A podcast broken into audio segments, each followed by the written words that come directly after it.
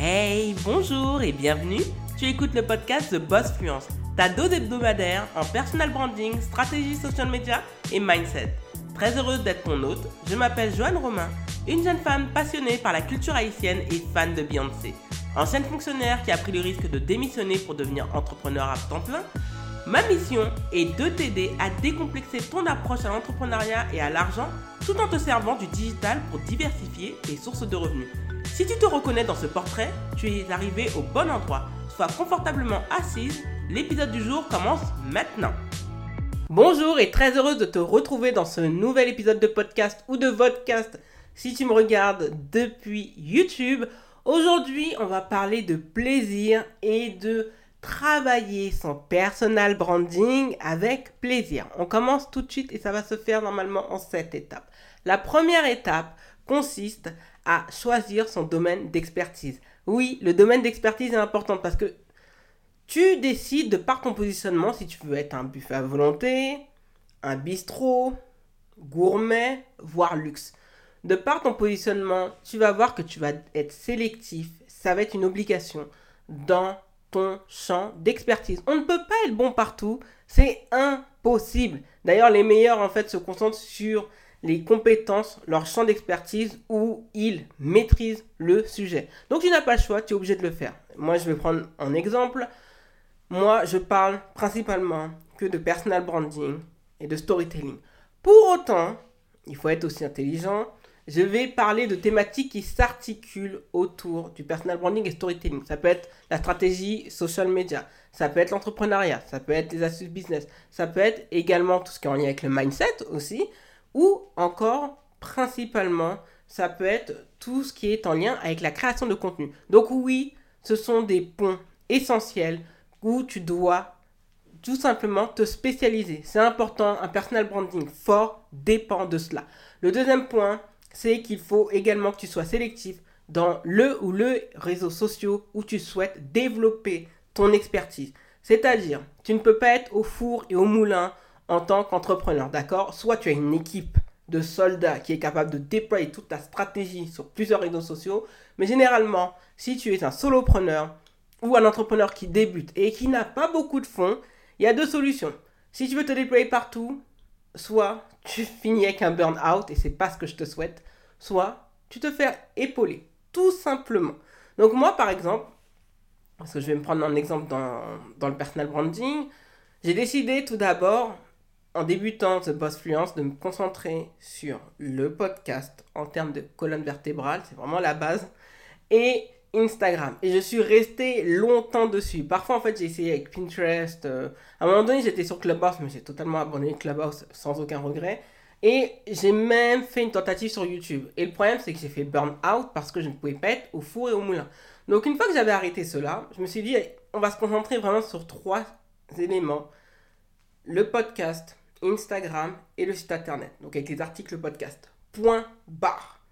Par la suite, j'ai attendu de maîtriser vraiment, d'atteindre vraiment un palier important sur Instagram pour me dire, bah, maintenant je peux déployer mes ailes autre part. Donc, maintenant je me déploie sur YouTube avec une stratégie bien rodée que je peux tenir, sur la durée, mais également sur TikTok. Pourquoi? Parce que je ne me lance pas, et ça je l'expliquerai sûrement dans un épisode de podcast ou sur YouTube, sur des réseaux sociaux où je sais que je ne peux pas en fait euh, me développer pas rapidement mais bien comme il faut.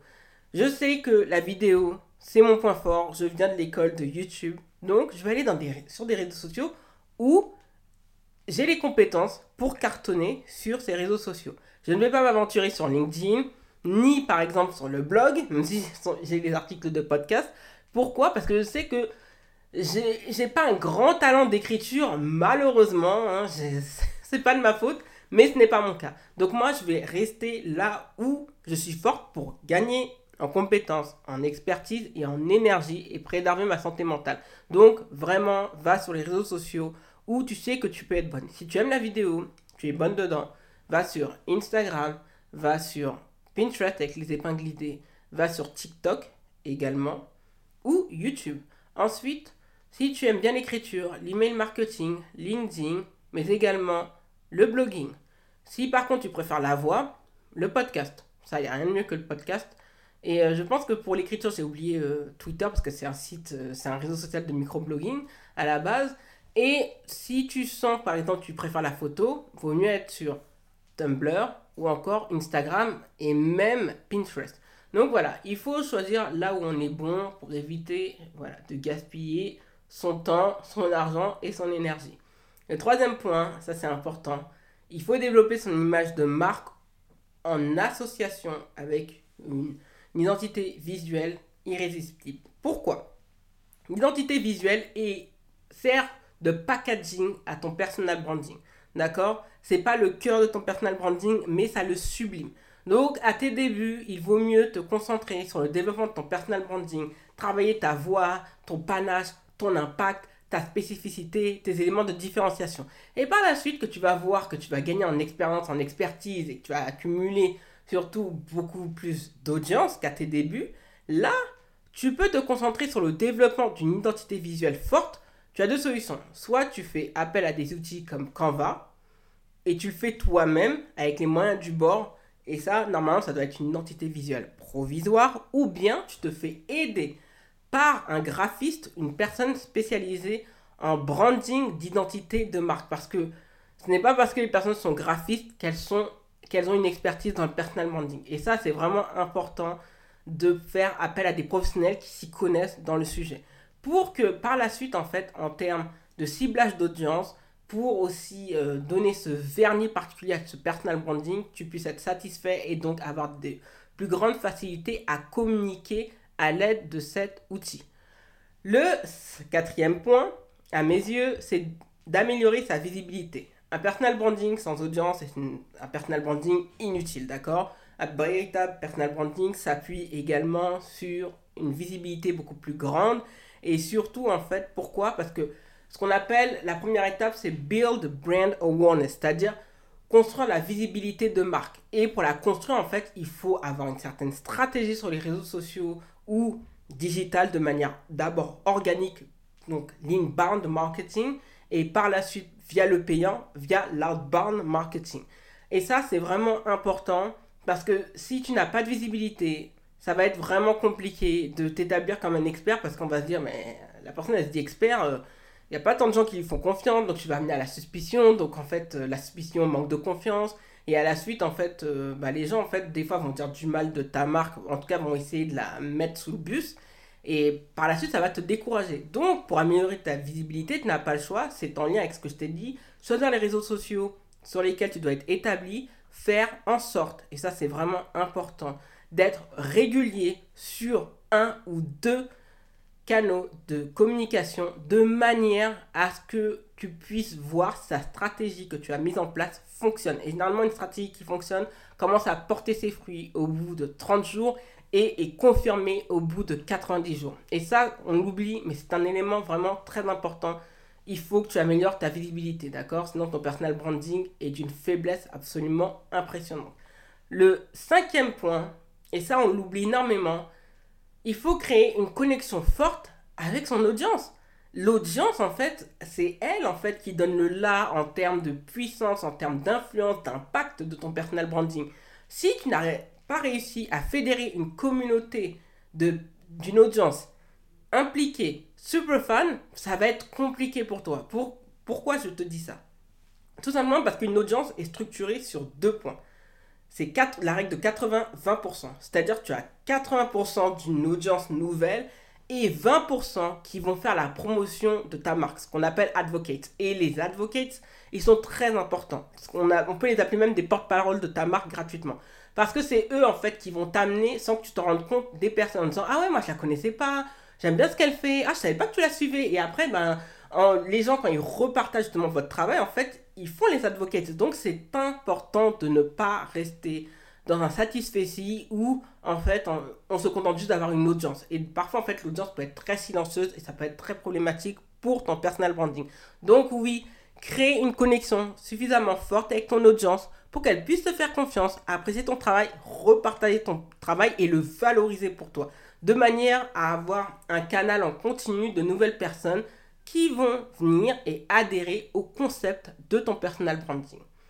Le sixième point, et ça beaucoup d'entrepreneurs oublient de le faire, par peur de vanité, de vantardise, alors que il s'agit de business, d'accord? Et il n'y a rien de mal à être fier de ses exploits.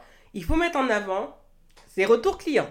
Les retours clients sont très importants parce qu'ils aident justement à montrer une certaine fiabilité de marque. C'est-à-dire que quand tu vends tes produits ou tes services, il est important qu'une fois que la prestation est rendue, que tu demandes un retour à tes clients. Et je peux te dire que les personnes sont très enclins à le faire. Pourquoi?